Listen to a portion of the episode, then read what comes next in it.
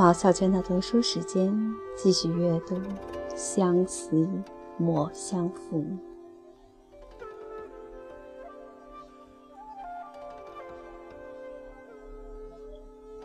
满身花雨又归来，南鸽子，田维。梦怕愁时断，春从醉里回。凄凉怀抱向谁开？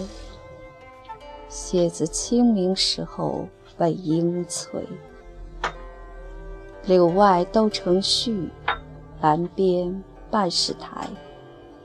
多情莲眼独徘徊，依旧满身花雨又归来。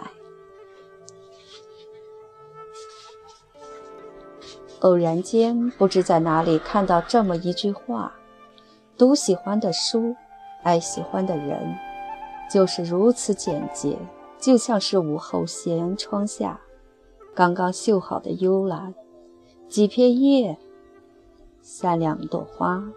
甚至连颜色都没有，又像是伏在桌案上，打了个盹儿，做了一帘秋梦。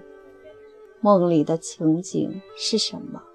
一点模糊的印象都没留下。读宋词总是会这样，读到喜欢的句子，就像是做了一场梦。梦里你可以四季更替。日月颠倒，可以全然不必在乎。你身处何方？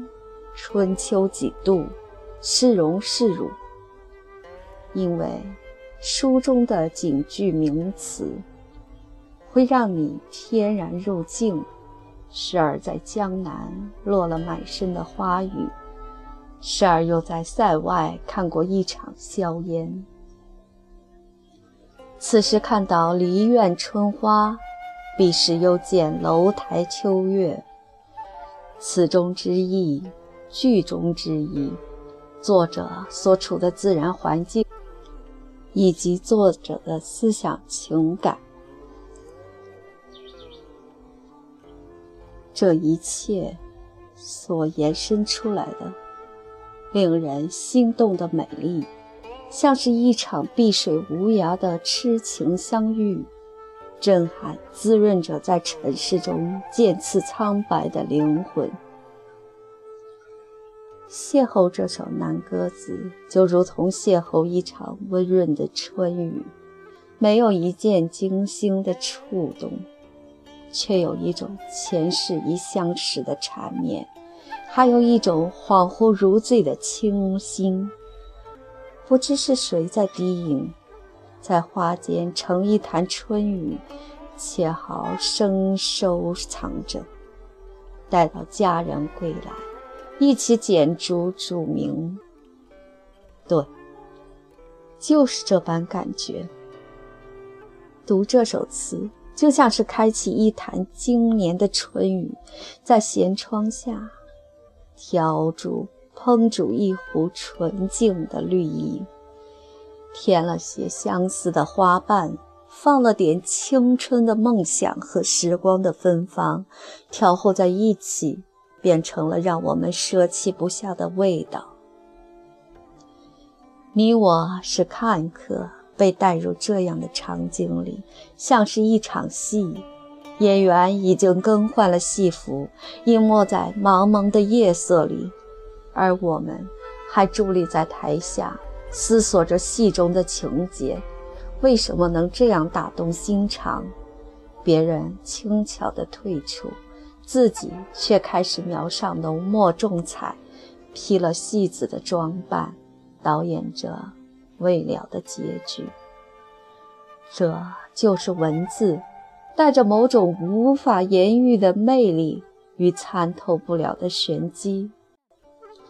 写这首南歌子的词人叫田维，一个在宋朝词坛上并不风流、并不出众的人物。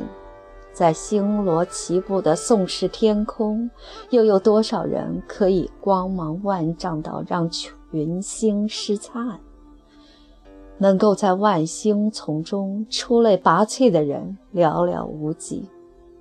许多人遵循着星象的排列，做自己独立的那颗星子，也许光芒微弱，却依旧可以照亮行人的路。喜欢一首词，不需要知道词人的背景，就像喜欢一个人，不需要任何的缘由。历史上是这么记载田伟的：田伟生卒年不详，字不伐，机理无考，善琵琶，通音律，正和睦，充大圣府典乐。宣和元年罢典乐。为月令，全宋词存词六首，有《千欧集》。田为才思与莫其勇抗衡，词善写人意忠实，杂以俗言俚语，取经要妙。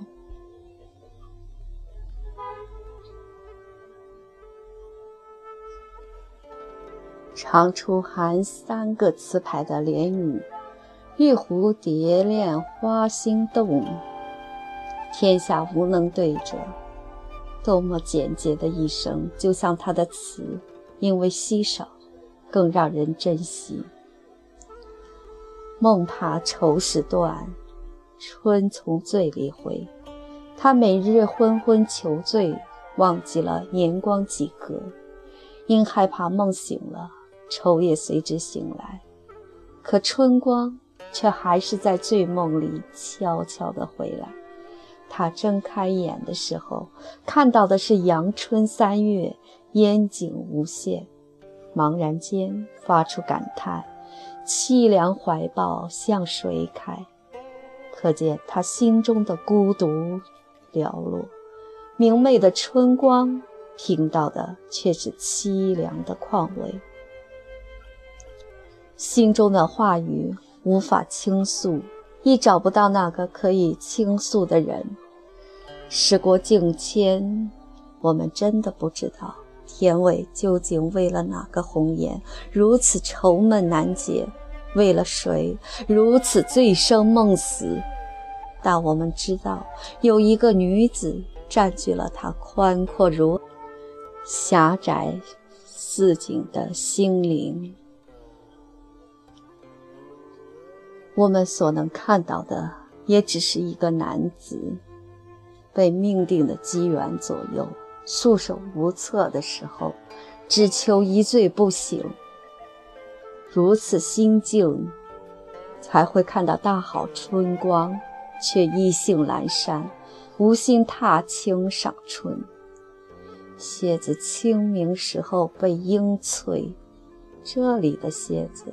是唐宋的俗语“少许”一点点的意思，在此处是形容清明时节春光的短暂，仿佛品完壶中酒，做一场南柯梦，春光就没了。枝头上婉转的黄莺，并非在为春天低唱欢歌，却似在催春老去。这醉里醒来所邂逅的春光，不曾抹去心头愁绪，反而似梦幻泡影，如此匆忙离去时，连一个回眸也没有抛下。最喜这句：“柳外都成絮，栏边半是苔。”自然清新又古朴沉静。飘飞的柳絮似在和春天做无言的告别，而栏杆边苍绿的苔藓在告诉我们：这儿有一段被搁浅的光阴。词人一直沉浸在被斩中，已经许久不曾凭栏远眺了，因为远方太远，他想念的人。也许永远不会回来，只有多情莲艳独徘徊，依旧满身花雨又归来。燕子多情，不忘旧时主人，带着满身的花语归来。然而它在帘外飞旋，静静地徘徊，是因为看不到主人当年的欢颜而心中迟疑吗？他觉察到主人身边的红颜已不知踪影，燕儿也知人心思，也懂物是人非的凄凉。此时的他，希望披着满身落花归来的是他日夜思念的人儿，可人却不如燕儿，燕儿还会思归，而人却真的一去不复返。当年他们在春天的渡口挥手，是诀别。窗外落英缤纷，他看到的是沧桑和残酷。生命中所有的相遇，都是过客和过客的交替。就算当初不错过，死生之后，终究也还是要失去。人生最悲哀的，莫过于得而复失。与其知道将来注定要失去，莫如将一生交付于思念。如若没有那样的诀别，也不会有这样刻骨的相思和遗憾，也不会有这么一首词的存在。是一个叫田伟的词人，将那场花雨和那个如梦似幻的女子。一起写入词中，我们自始至终不知道她的模样，不知道她在哪里，只依稀看到一个女子袅袅婷婷的背影，朝密蒙的烟雾中走去，直到彻底消失的那一瞬，都没有回头。